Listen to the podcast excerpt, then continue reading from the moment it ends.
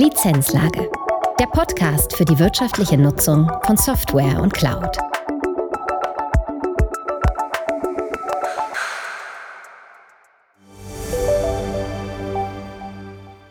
Liebe Zuhörer, ich begrüße Sie auch dieses Mal herzlich zu unserem Podcast, in dem wir uns heute unter anderem mit der Zukunftsprognose zum Software Asset Management beschäftigen werden. Mein Name ist Maria Alfano und ich freue mich, heute Herrn Professor Dr. Michael Stephan an meiner Seite zu wissen. Herr Stephan ist Professor für Technologie und Innovationsmanagement an der Philipps-Universität Marburg.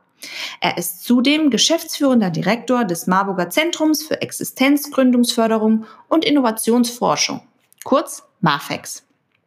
MAFEX ist der Startup- und Gründungsinkubator der Universität.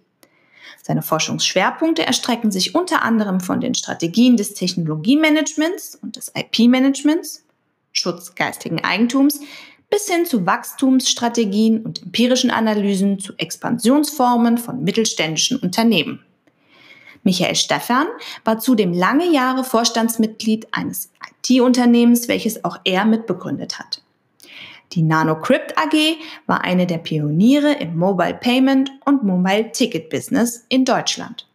Neben seinem fundierten akademischen Fachwissen verfügt er also über einen großen Erfahrungsschatz bezüglich Marktgeschehen und Praxis. Zahlreichen Start-up-Unternehmen hat er auf die Beine geholfen und durch Consulting nachhaltig zur Erfolgsgeschichte beigetragen.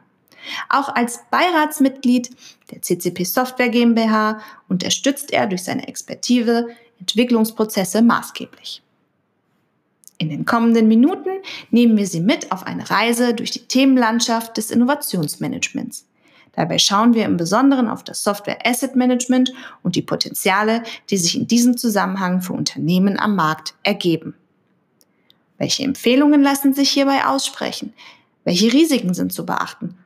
Und was kann so bleiben, wie es ist? Freuen Sie sich mit mir auf einen spannenden, weitgreifenden Diskurs. Herr Dr. Stefan, ich freue mich, Sie begrüßen zu dürfen. Ähm, herzlich willkommen. Frau Alfano, die Freude ist ganz auf meiner Seite. Hallo. Schön. Herr Dr. Stefan, Sie haben eine Professur für Technologie und Innovationsmanagement an der Philipps-Universität Marburg inne. Ich bringe es mal auf den Punkt und stelle Ihnen eine Frage zu Anfang. Was ist eine Innovation? Eine Innovation ist zunächst mal ein sehr schillernder Begriff, ein sehr schillerndes Wort. ähm, das ist leider so. Äh, tatsächlich schreibt sich mittlerweile jeder äh, das Attribut innovativ aufs Schaufenster, vom Friseur bis zur Bäckerei, äh, auch wenn es manchmal gar nicht gerechtfertigt ist. Ja. Ähm, mhm. Der Begriff Innovation ist eigentlich ziemlich klar und eindeutig belegt. Es ist auch ein wirtschaftlicher Begriff, kein rein technischer. Ähm, es geht um was Neues, und das Neue muss auch einen gewerblichen, kommerziellen Nutzen haben. Es muss also irgendwie eine Anwendung für geben. Eine rein abstrakte Formel ist keine Innovation in diesem Sinne. Die meisten denken natürlich bei Innovation gleich an radikale Innovationen, ein Elektroauto, das selber fährt oder die Glühbirne. Aber tatsächlich die meisten Innovationen sind eher kleinteilig, kleine Verbesserungen. Ja, wenn man Bestehendes voranbringt. Und dann ist auch der Übergang zur reinen Qualitätsverbesserung auch eher fließend. Innovationen müssen auch nicht zwangsläufig auf ein neues Produkt gerichtet sein, das Elektroauto, sondern ganz viele Innovationen gehen in die Prozessverbesserung, die Prozessoptimierung rein, wo Abläufe dann einfach neu und verbessert aufgestellt werden. Okay, also man muss das Rad nicht immer wieder neu erfinden, sondern kleinschrittig, kleinteilig bringt es, glaube ich, auf den Punkt. Wenn wir jetzt an der Oberfläche noch mal ein bisschen bleiben, ähm, schließen sich Innovation und Absicherung aus? Also kann der Innovationsprozess an sich behindert werden, wenn diese sogenannten Entwicklerprodukte nicht zeitbar, äh, zeitnah ähm, beschaffbar sind? Bevor ich die Frage beantworte, würde ich gerne noch kurz vielleicht äh, etwas ausholen und ähm, begründen, warum das Thema Innovation und Innovationsprozesse überhaupt wichtig ist und wir das ja auch hier in diesem Podcast in den Mittelpunkt rücken. Dafür sind genau. wir hier. Genau, gerne. Ähm, also vielleicht ganz wichtig, ähm, Innovationsorientierung ähm, oder Innovation ist nicht nur ein Buzzword, sondern ist tatsächlich auch wirtschaftlich relevant. Ähm, die konsequente Innovationsorientierung und auch die Gestaltung von effizienten und effektiven Innovationsprozessen hat sich eigentlich zur Grundvoraussetzung für die Wettbewerbsfähigkeit in fast allen Branchen äh, unserer Volkswirtschaft äh, entwickelt. Und selbst im öffentlichen Bereich, ne, also wo man eigentlich denkt, ist innovationsfrei, äh, also beispielsweise in öffentlichen Verwaltungen oder auch in Krankenhäusern in öffentlicher Trägerschaft ist das Thema Innovation mittlerweile höchst relevant. Hier geht es natürlich vor allem um Effizienz und Qualitätssteigerungen, Kosteneinsparungen durch Innovation in der privaten Wirtschaft. Geht es natürlich vor allem auch um Umsatz- und Gewinnsteigerung. Das kann man mhm. auch an Zahlen festmachen. Ich will einfach mal zwei, drei Zahlen in den Raum stellen, damit Sie mal so ein Gefühl für bekommen. Ja, ähm, wie hoch ist der finanzielle Anteil, den Unternehmen in Innovation investieren? In der Automobilindustrie bewegt sich das zwischen 7 und 10 Prozent der Umsätze, was die Hersteller, aber auch die Zulieferer in Innovationsprojekte mhm. investieren. Also 7 bis 10 Prozent vom Umsatz. Ne? In manchen Branchen, Pharmaindustrie, IT-Branche, sind wir sogar noch weit drüber. Da gibt es Unternehmen, die investieren mehr als 20 Prozent ihrer Umsätze in das sind wir schon bei einem Viertel. Ja. Schon fast, ja, äh, okay. In, in, in, in Forschung und Entwicklung. Das heißt, ähm, Innovation ist sicherlich neben IT oder gekoppelt mit IT, wenn wir noch sehen, äh, ein ganz zentraler Investitionsträger in der freien Wirtschaft. Ja, und das ist ja dann mhm. auch schon jetzt der Übergang zum Thema IT und Software. Ja. Ähm von der Frage abgesehen, welche Rolle spielt für Sie die Digitalisierung und der Einsatz von Software im Innovationsprozess selbst? Sehr gute Frage. Ähm, und das sage ich nicht, weil ich ihn schmeicheln möchte, das vielleicht auch, aber weil die Frage selten gestellt wird, äh, obwohl das Thema so enorm wichtig ge geworden ist. Ne? Also ja. hier ist klar festzustellen, dass die Digitalisierung und vor allem auch der Einsatz von Software, Innovationsprozesse und auch Projekte in der Forschung und Entwicklung in den letzten Jahren massiv geprägt haben. Und das wird mhm. überraschenderweise gar nicht wirklich offen thematisiert oder so offen angesprochen, obwohl das Thema Einsatz von äh, Software, digitaler Technik äh, im Innovationskontext erfolgskritisch ist und einen immer größeren Anteil auch an den Innovationsbudgets der Unternehmen einnimmt. Und wie hoch die sind, das haben Sie vorhin gehört, wir reden da über Milliardenbeträge. Ja. Das heißt, Softwarelösungen mhm. spielen eine kritische Rolle und weil das so selten auch, auch, auch thematisiert wird, will ich mal kurz versuchen, es etwas systematischer zu benennen. Ich denke mal, drei Ebenen kann man da unterscheiden. Drei Ebenen, auf denen Software eine erfolgskritische Rolle spielt. Die erste Ebene ist mhm. wahrscheinlich die, die äh, die meisten sofort im Sinn haben, nämlich Einsatz von technischer Software als klassisches oder modernes Entwicklungstool im Innovationsprozess. Da erhoffen sich natürlich Unternehmen vom Einsatz digitaler Technologien bessere Entwicklungsergebnisse ja, vielleicht auch äh, Zeit- und Kostenersparnisse. Gibt es auch Studien hier zu dem Thema. PwC, die große Beratungsfirma, ähm, geht davon aus, dass sich durch den Einsatz von Software und digitaler Technik in den nächsten Jahren Effizienzpotenziale im Kontext F&E von bis zu einem Viertel erschließen lassen. Wow. Das, okay. Ja, ist schon, schon, schon, schon äh, eine Hausnummer. Ähm, man muss aber auch dazu sagen, das Thema Software im Innovationskontext ist nicht neu. Ja, also klassisch bekannt natürlich äh, Computer-Aided Design als technisches Tool. Ähm, das Software- äh, oder computergestützte Konstruieren ist natürlich schon lange Alltag im Innovationsprozess. Hier gibt es auch schon eine Vielzahl von, von etablierten, nicht Standard, aber etablierten Softwareprodukten am Markt. AutoCAD, SolidWorks, Onshape, Adobe ist dabei mit XD. Es gibt aber auch Open-Source-Lösungen, mhm. FreeCAD, OpenSCAD. Und in Ergänzung zu diesen, sage ich mal, zu diesem klassischen Software-Repertoire und klassischen Einsatzfeldern hat es in den letzten Jahren gerade auf dieser ersten Ebene ähm, ganz viele Entwicklungen gegeben, die die Entwicklungsarbeit und auch die Innovationsprozesse auch nochmal so richtig inhaltlich vorangebracht haben. Zum Beispiel Einsatz von KI oder Virtual oder Augmented Reality, äh, wo Entwickler ganz oder teilweise im virtuellen Raum agieren und neue Produktkonzepte entwickeln, zum Beispiel in der Dienstleistungsentwicklung ist es ein höchst relevantes Thema, ja, äh, wo man erstmal im virtuellen Raum Dienstleistungskontext schafft, den er ausprobiert. Na, da hat sich softwareseitig sehr viel getan. Von drei Ebenen habe ich gesprochen. Die zweite Ebene neben dieser technischen, instrumentellen Ebene äh, ist würde mal sagen, eher so klassisch. Ähm, hier wird mhm. Software als organisatorische, äh, managementbezogene äh, Unterstützung herangezogen. Das sind dann so klassische Softwareprodukte wie Projektmanagement-Software, Wissensmanagementsysteme, auch Software zur Workflow-Steuerung im Innovationsbereich. Und ähm, da ist vieles zwar Standard, ja, ähm, aber auch hier gab es in den letzten Jahren durchaus auch neue Entwicklungen, gerade für das agile Projektmanagement, also Scrum, Design Thinking, wer sich da so ein bisschen auskennt, ja. da hat softwareseitig ja. sie auch wahnsinnig viel getan. Da ist auch vieles mit softwareseitig getragen worden. Die dritte Ebene, auf der, glaube ich, Software äh, als, als, als, als wichtiger Enabler auch von Innovation ähm, stattfindet. Ähm, das ist die Ebene des Produktes selbst. Ähm, hier ist Software dann kein bloßes Instrument mehr oder eine Methode, die Sie einsetzen im Innovationsprozess, sondern hier wird digitale Techniksoftware natürlich zum integralen Bestandteil des Geschäftsmodells selbst. Das ist natürlich in der Internetwirtschaft schon immer so gewesen. Ne? Also ein Online-Shop, der basiert äh, yeah. auf Softwarelösungen, ist es klar, aber das Ganze mhm. fließt mittlerweile in alle Branchen unserer Volkswirtschaft rein. Wir haben in Deutschland hier ein anderes schönes Buzzword für gefunden, nämlich das Anhängsel 2.0. Ne? Industrie 2.0, Handwerk 2.0, Verwaltung 2.0 ist eigentlich nur Ausdruck, ja, genau. ja. dass hier mit Software und digitaler Technik Geschäftsmodelle innoviert werden.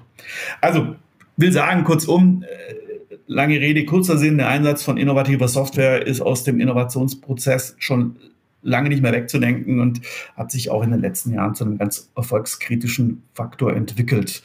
Ja, und ähm, Okay. Hier muss man auch klar sagen, ähm, früher dachte man immer, alles, was im Innovationskontext stattfindet, wird selbst entwickelt. Das ist natürlich Quatsch. Auch im Innovationskontext wird ganz viel fremdbezogen und natürlich auch gerade im Bereich Software. Unternehmen sind natürlich auch auf, auf den äh, Bezug innovativer externer Software angewiesen. Ne? Das ist, glaube ich, illusorisch zu glauben. Ja, dann komme ich an der Stelle nochmal auf die Anfangsfrage zurück. Ähm, super wichtig, was Sie hier jetzt und wie Sie es auch nochmal herausgearbeitet haben mit den drei Ebenen, sehr übersichtlich, wie ich finde. Ähm, kann der Innovationsprozess also behindert werden, wenn diese Entwicklerprodukte nicht zeitnah beschaffbar sind? Und vor allem ist es an der Stelle dann auch gerechtfertigt, dass äh, die Kenntnis über die Lizenzierungen, jetzt werden wir von, von Teil zu Teil jetzt auch spezifischer, ja, ähm, die Kenntnis über die Lizenzierung solcher Produkte zu vernachlässigen, ist das gerechtfertigt, um den Innovationsprozess quasi nicht zu gefährden? Also vielleicht zum ersten Teil Ihrer Frage.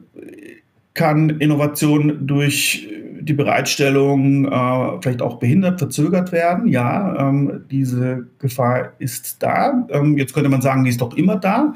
Ähm, aber ich glaube nicht, weil der Bereich Innovation auch ein, ein besonderer Kunde ist, wenn ich das mal so sagen darf. Ja. Ähm, warum ist die Innovationsabteilung ein besonderer Kunde?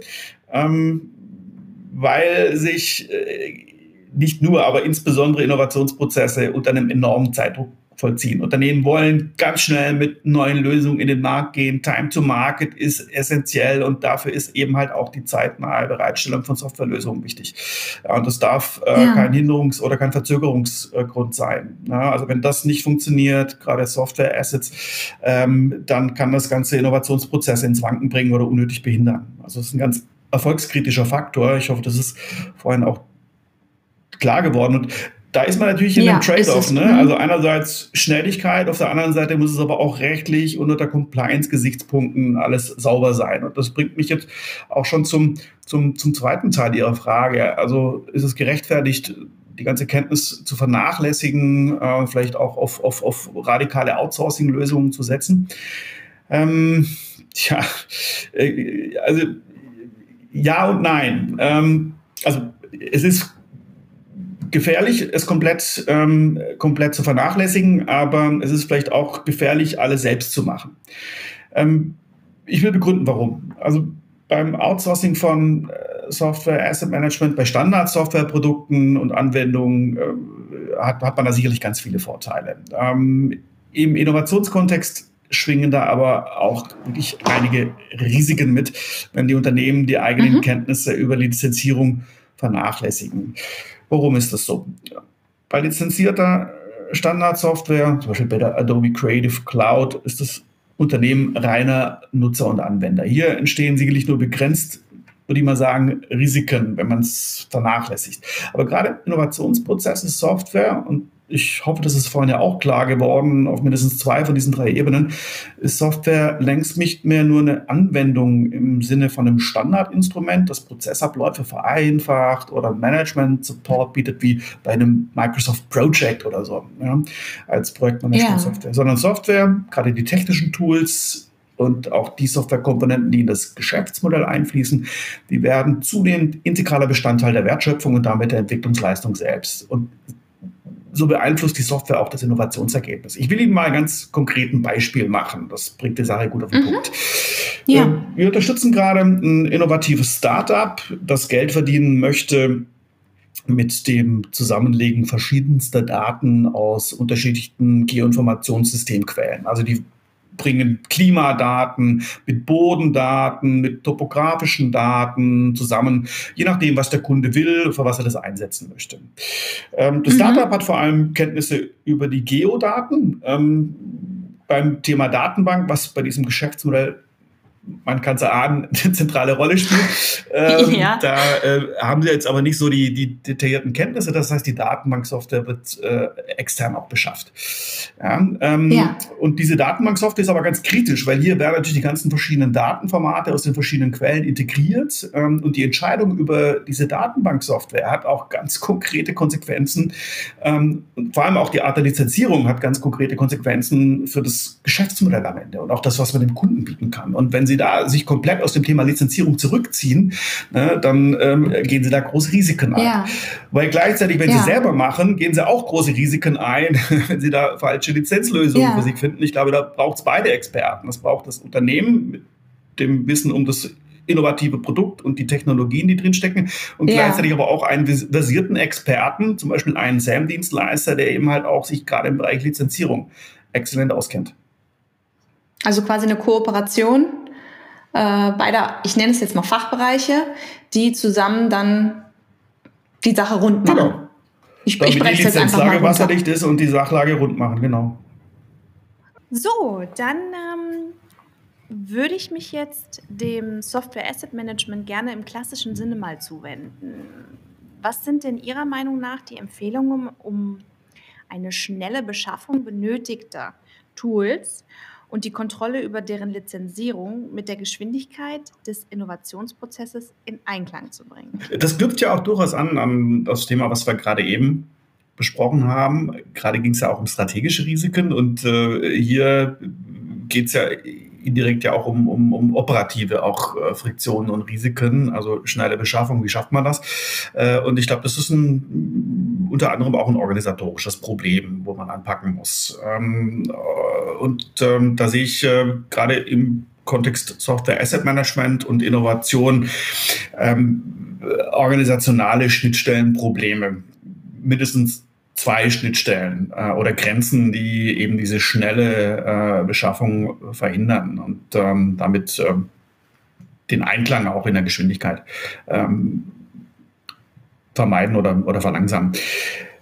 Die erste Schnittstelle ist zwischen Innovationsbereich, Innovationsabteilung, wie auch immer die heißt, F&E, Innovation hat viele Namen in der Praxis, und der mhm, IT. Mhm. Das ist in den allermeisten Unternehmen getrennt. Das sind zwei organisatorische Einheiten, ähm, klar gibt es Unternehmen, wo das zusammenfällt. Das will ich gar nicht in Abrede stellen, aber äh, bei den meisten mittelständischen und großen Unternehmen ähm, fällt das in der Regel auseinander. Es ist historisch auch unterschiedlich gewachsen. Und ähm, da haben wir nicht nur einen funktionalen Schnitt, sondern äh, wir ja. haben auch hierarchische Unterschiede oder Differenzen zu überwinden. Ähm, also klar, durch mhm. FE versus IT-Bereich haben wir erstmal ähm, funktionale Schnittstelle, ähm, aber die hierarchische Schnittstelle kommt dadurch zustande, dass dass ähm, Innovationsprojekte und gerade die Investitionsverantwortung im Projekt auf häufig einer relativ hohen hierarchischen Ebene angesiedelt mhm. ist, zum Teil auch bei der Geschäftsleitung oder beim, äh, beim CTO, beim Chief Technology Officer ähm, oder beim Projektleiter, der aber auch halt äh, direkten Boardroom oder Geschäftsleitungszugang hat. Ähm, auch die IT-Abteilung ist natürlich entsprechend oben angesiedelt, ähm, aber die ja. Softwarebeschaffung, das Procurement ist doch eher auf einer operativen Ebene angehängt. Und dann ähm, geht es halt auch nochmal ein paar Schritte in der Hierarchie nach unten, was die Geschwindigkeit der Kommunikation und die äh, Filterung ähm, natürlich auch äh, also einerseits verlangsamt und andererseits bedingt. Und wenn natürlich dann noch ein externer Dienstleister dazukommt, der äh, auch in das Software Asset Management eingebunden ist, dann haben sie halt auch nochmal eine, eine, Schnittstelle zwischen unternehmensinternen und externen Akteuren. Und ja, ich glaube, das äh, ist ein Hauptgrund, warum es hier zu einer Verlangsamung häufig kommt. Und äh, da ist es jetzt auch relativ äh, klar, was, was, was, was daraus folgt. Ähm, ich bin ein Verfechter davon, dass das Software Asset Management strategisch aufgewertet werden muss. Also klar, es hat viele operative, ja, äh, schwierige ja. Fragestellungen zu bewerkstelligen, die, die sind und bleiben wichtig, aber es muss ergänzt werden auch um diese strategische Androhung, ja, die Einbindung auch in strategische Planungsprozesse. Und dann, glaube ich, erledigen sich auch viele dieser Schnittstellenprobleme. Vielleicht auch in, in Kombination mit äh, der Ausrichtung auf konzeptionelle Arbeit. Also das Arbeiten einfach auf Basis von Konzepten und von, von Planungen, äh, strategischen Planungen aufzubauen. Stimme ich hundertprozentig zu, ganz genau. Wunderbar, dann habe ich Sie verstanden. Super. Ähm, jetzt holen Sie vielleicht mal Ihre Kristallkugel raus. Ich, ich betone es extra so ein bisschen, bisschen provokant. Ähm, ich würde gerne eine Prognose von Ihnen bekommen. Ähm, Software Asset Management in zehn Jahren. Wie sieht's in aus? In zehn Jahren. ähm, das ist ein Planungshorizont, ein weitsichtiger. Also zunächst mal vielleicht das Thema Foresight, so wie wir das nennen, also Zukunftsforschung, Zukunftsprognosen. Das gehört eigentlich zu meinem alltäglichen ähm, Brot, ähm, was ich backe. Ähm, und tatsächlich gibt es Branchenbereiche, wo man weit in die Zukunft blickt. Also wenn Sie äh, Planungen machen für die Automobilindustrie, wenn Sie Innovationsprojekte äh, machen, müssen Sie auch mal die Frage stellen, wie sieht denn mein Markt für Automobilität in 20 Jahren aus?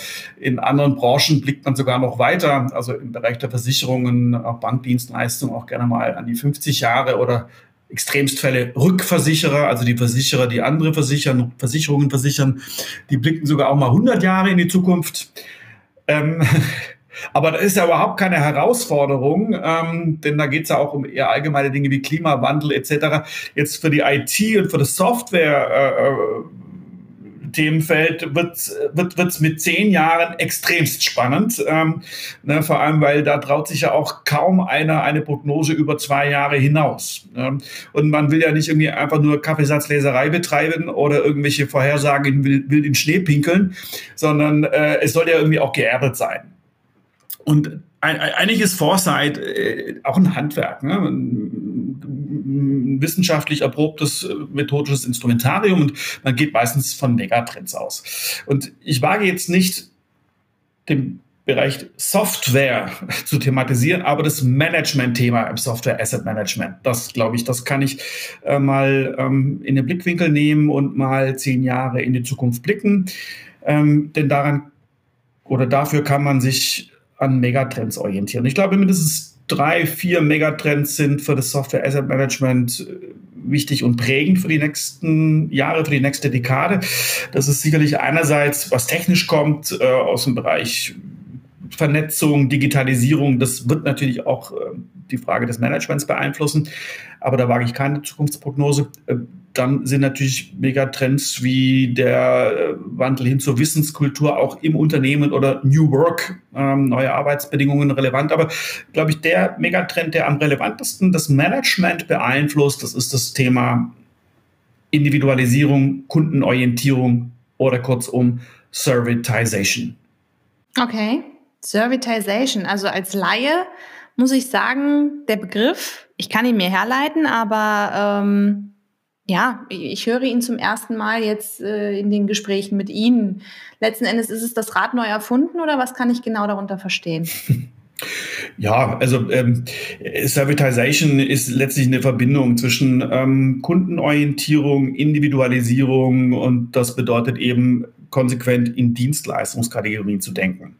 Also so ein Paradigmenwandel, der aber nicht nur jetzt äh, Software erfasst, sondern eigentlich alle Branchen unserer Volkswirtschaft, dass wir äh, immer mehr wegkommen äh, von der Goods Dominant Logic, also ich verkaufe meinem Kunden ein Produkt, er gibt mir Geld und kriegt ein Sachgut dafür, eine Sache, eine Software, was auch ich, ein Auto, sondern ich kaufe meinem Kunden eine Lösung für seine Probleme, eine Problemlösung, eine Dienstleistung, wenn Sie so wollen. Also eine Service Dominant Logic. Äh, und das bringt dieser Begriff Servitization auf den Punkt. Und letztlich folgt es aus dem Themenfeld Individualisierung und Kundenorientierung. Das bedeutet aber auch für, für, für Unternehmen, dass man sich sehr viel, auch für, Dienstleister, dass man sehr viel stärker sich in, in den Blickwinkel auch seines Kunden hineinversetzt. Und es spielt keine Rolle, ob wir hier über B2B oder B2C-Bereiche reden, ist immer das Gleiche. Also du musst wirklich die Kundenbrille annehmen. Welche Probleme hat der Kunde? Was, was, was, was für ein Problem will er gelöst haben? Also, und sehr individuell, nichts von der Stange. Das ist, glaube ich, das, das, das Wichtige. Und ich glaube, ähm, das wird auch das Software Asset Management die nächsten Jahre stark, stark prägen. Ähm, dieser Wandel hin zu Managed Services kam ja schon, aber das ist noch nicht dieser Schritt, den ich meine. Ich provoziere jetzt mal ein klein wenig. Die Hörer Verzeihen mhm. es mir bitte. Ähm, also im Moment ist das, was ein Software Asset Management Dienstleister, egal ob im Unternehmen oder ein externer Dienstleister, bietet ja sowas wie eine Commodity-Leistung. Ne? Ähm, inklusive auch Managed Service Angebote. Ähm, da geht es um eine äh, operative Bedarfsermittlung. Wie viele Lizenzen, welche Art von Lizenzen äh, willst du? Äh, dann werden die beschafft zu idealen Konditionen. Ähm, man sorgt vielleicht noch für die Inbetriebnahme, den Betrieb, das Inventory Management, alles auch unter Compliance-Gesichtspunkten und äh, am Ende die Ausmusterung. Strategische Aspekte, strategische Beratungsfragen werden hier eher ausgeklammert. Und ich glaube, auch vor dem Hintergrund, dass wir vorhin gehört haben, welche Rolle Softwarelösungen auch bei der Produktentwicklung, bei der Geschäftsmodellentwicklung spielen und dass es immer stärker Kunden individualisiert werden muss, glaube ich, ist klar, dass das auch ein Software Asset Management Dienstleister zunehmend auch strategisch denken muss. Also es wird angereichert. Ich glaube, dass das Thema wird unglaublich an Wert gewinnen. Ähm, ich glaube nicht, dass es Bedeutung verliert. Das wäre das Negativszenario. Ich glaube eher, ähm, in zehn Jahren sehen wir Sam äh, in einer ganz anderen Rolle. Das wäre übrigens nicht das erste Mal, dass sowas passiert. Ähm, ich will nur mal so als Vergleich, das werden wahrscheinlich die wenigsten wissen, das äh, Thema Managementberatung heranziehen. Die Managementberatung hat auch ganz operativ mit einfachen Commodity-Leistungen angefangen und hat sich über die Zeit vom reinen Intermediär zu einem strategischen äh, Helfer, Berater, zu einer wichtigen Stütze auch von Unternehmen entwickelt. Und ich glaube, mit Blick auf die zunehmende Bedeutung von Software werden wir das auch sicherlich beim Software Asset Management so sehen können in den nächsten Jahren. Ich, ich will mal ja, ich will mal an der Stelle ein bisschen konkreter werden. Wie kann solch ein Innovationsprozess für Sam aussehen? Um das Software Asset Management im Unternehmen selbst auf, ich sag mal, auf eine neue Ebene zu heben? Sehr gute Frage, weil das braucht natürlich auch äh, Veränderungen im Unternehmen und vor allem auch äh, mein Fachgebiet im Innovationsprozess. Ähm, wenn Sie sich mal Innovationsprozesse mhm, genau. angucken oder Innovationsprojekte und die Planungen hierfür, werden Sie feststellen, das Thema Software Assets spielt hier äh, strategisch betrachtet überhaupt keine Rolle, wird irgendwie vernachlässigt. Es wird alles Mögliche geplant, ne? Äh, Personalplanung, ähm, Laborplanung, äh, Finanzplanung, äh, Meilensteine für Pipapo.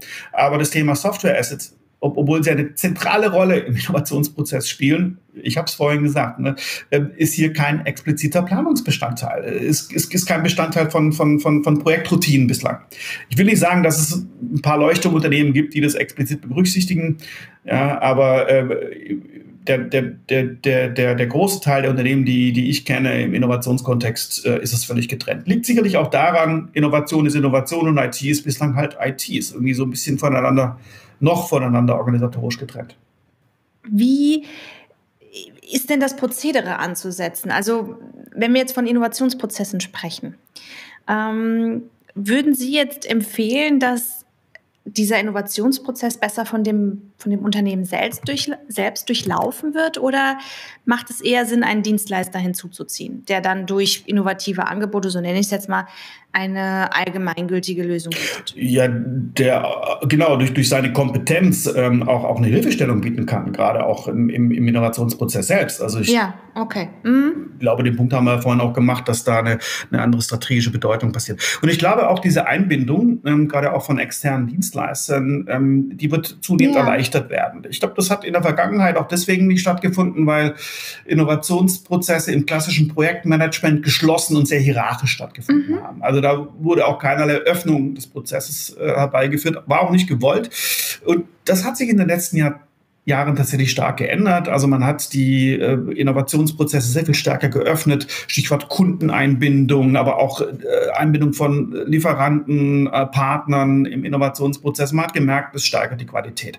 Und ich glaube, auch hier gibt es sehr viel mehr Raum, um auch beispielsweise Software Asset Management Dienstleister einzubieten. Auch deswegen, weil mittlerweile das traditionelle Projektmanagement immer stärker auch von agilen Methoden abgelöst wird. Ne? Also Methoden wie Scrum, ähm, Service Design oder Design Thinking Formaten, ähm, die einfach jetzt viele Möglichkeiten bieten, mit Partnern gemeinsam ähm, gute äh, Lösungen, innovative Lösungen zu entwickeln, wo man dann in einem Sprint zum Beispiel, in einem Design- oder Scrum-Sprint in Kollaboration mit dem ähm, SAM-Dienstleister gerade diese Ressourcenplanung gemeinsam macht. Also glaube ich, da, da tun sich gute Fenster auf gerade. Nun, wir haben bisher von Trends gesprochen, wir haben von Zeitdruck gesprochen, wir haben von der inhärenten Dynamik im IT-Bereich gesprochen. Ganz gut äh, finde ich hier jetzt lässt sich zum Schluss noch mal der Blick auf das Thema Open Source Software lenken. Gerade hier, ich denke mal, Herr Stefan, Sie werden mir da nicht, nicht widersprechen, gerade hier wird immer wieder auf die schnelle Reaktionsfähigkeit der Community ähm, in Kurzform verwiesen, sowie auf das hohe Maß an Interaktivität.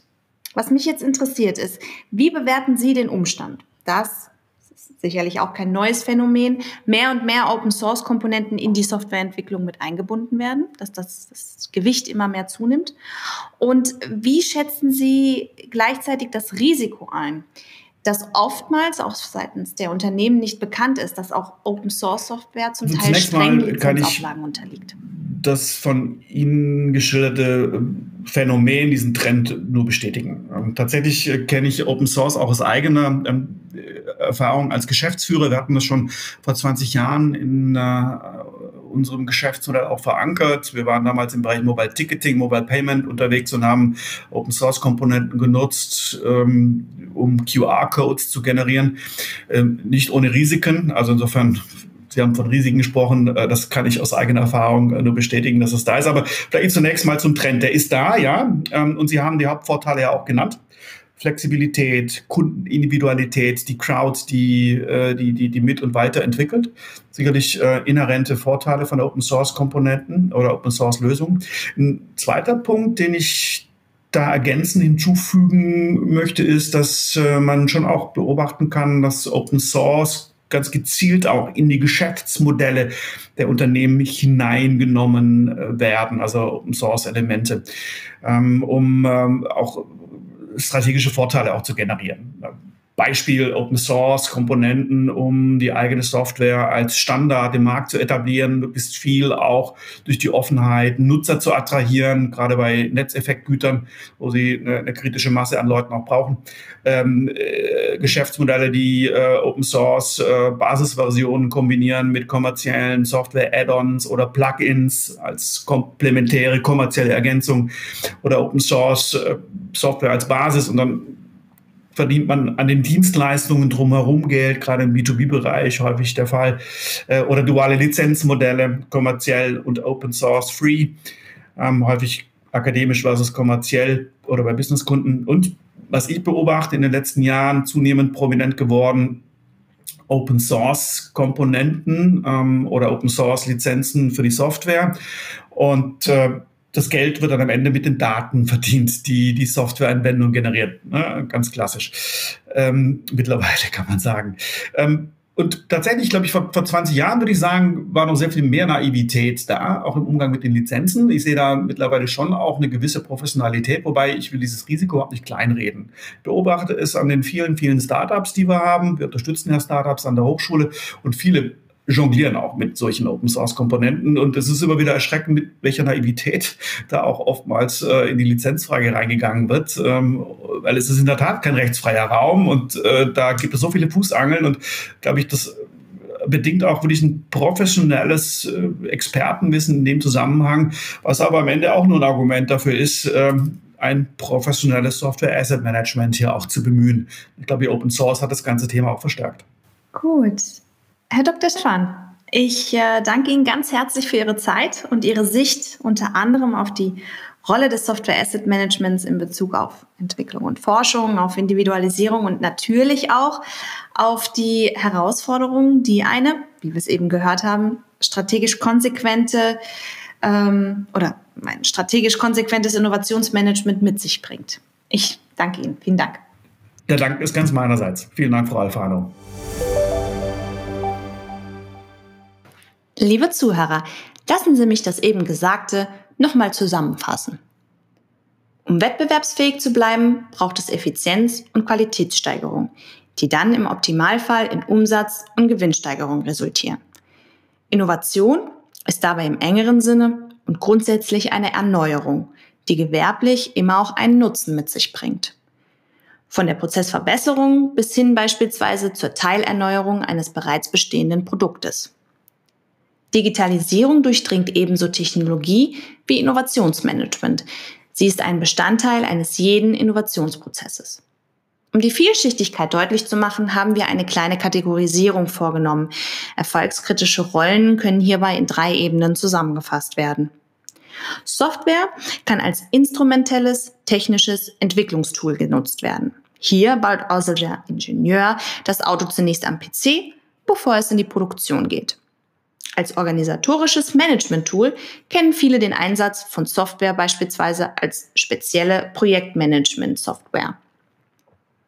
Schließlich, und damit bei Kategorie 3 angelangt, wird Software mehr und mehr zum integralen Bestandteil des Innovationsprozesses selbst. Wir sprechen in diesem Zusammenhang von der sogenannten Industrie 2.0, dem Verwaltungssektor 2.0 oder beziehen uns beispielsweise auf einen Online-Shop im klassischen Sinne. Digitalisierung unterm Strich ist daher aus dem organisatorischen und wirtschaftlichen Handeln nicht mehr wegzudenken. Nun aber wird all diese Software ja nicht nur entwickelt, sondern auch beschafft. Hier kann es zu Behinderungen im Innovationsprozess kommen. Time to Market ist hier das Buzzword. Unternehmen stehen unter immensem Zeitdruck. Funktionsfähigkeit und Compliance müssen berücksichtigt werden und stehen sich in vielen Fällen entgegen. Sich an dieser Stelle Hilfe von außen zu holen, ist ratsam, verlangt jedoch auch ein gewisses Fingerspitzengefühl ab.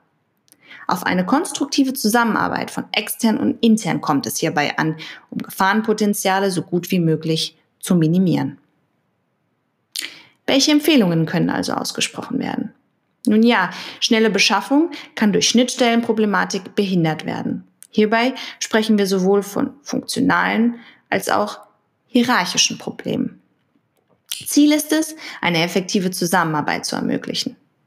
Und genau deshalb sollte das Software Asset Management unbedingt strategisch aufgewertet werden. Konzeptionierung als Orientierungseinheit haben wir hierbei herausgestellt. So kann das Arbeiten mit externen Dienstleistern, Software Asset Management, erfolgssichernd implementiert werden. Fachwissen auf allen Ebenen beschleunigt schließlich das Vorankommen. Auf allen Hochzeiten kann man ja doch nicht gleichzeitig tanzen. Weiterführend haben wir uns die Frage gestellt, wie das Software Asset Management der Zukunft aussehen kann. Weit aus dem Fenster können und dürfen wir uns im IT-Bereich so oder so nicht lehnen. Bezogen auf die Management-Ebene können wir jedoch festhalten, dass sich ein Trend etabliert hat, den es hier im Besonderen zu betonen gilt. Certivization. Hiermit bezeichnet wird der Paradigmenwandel zu mehr Individualisierung, zu noch mehr Kundenorientierung. Der Kunde braucht keine standardisierten Produkte, sondern gezielte Lösungen. War der Kunde bisher schon immer König, so darf er zukünftig mehr und mehr auf maßgeschneidertes Gewand hoffen das genau auf seine Bedürfnisse zugeschnitten ist. Die Rolle des heutigen Sam ist überwiegend noch auf die Bedarfsermittlung und die Beschaffung ausgerichtet. Strategische Beratungsfragen werden dabei eher ausgeklammert. Mit Blick auf die Ausrichtung der drei Ebenen wird dies jedoch wahrscheinlich die Zukunftsmusik sein, die gespielt wird. Das Software Asset Management erweitert seinen Verantwortungsbereich. Mit Fokus auf die Einbindung externer Dienstleister wird der Raum seitens der Kunden mehr und mehr eröffnet und der Prozess an sich erleichtert. Kollaborationen, Austausch und Ressourcensharing werden sich also etablieren. Abschließend haben wir uns noch gefragt, ob Open Source Software aufgrund des gesonderten Businessmodells eine Sonderrolle einnimmt. Den Trend bestätigen, betont Herr Dr. Stefan, hier die inhärenten Vorteile für die Nutzung von Open Source. Gekennzeichnet werden kann, dass Open Source mehr und mehr Positionierung in den verschiedenen Fachbereichen der Unternehmen findet und dies auch zu Recht. Der Umgang mit Open Source Komponenten ist oft noch als naiv zu bezeichnen, laut Herr Dr. Stefan.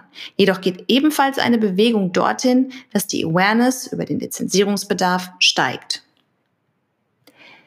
Mit gezieltem Blick auf das Innovationsgeschehen und den bestehenden Rahmenbedingungen ist uns eine übergreifende Analyse gelungen, die verschiedenen und wichtigen Komponenten herausstellt und die Sensibilität für vermeintlich triviale Problemstellungen erhöht.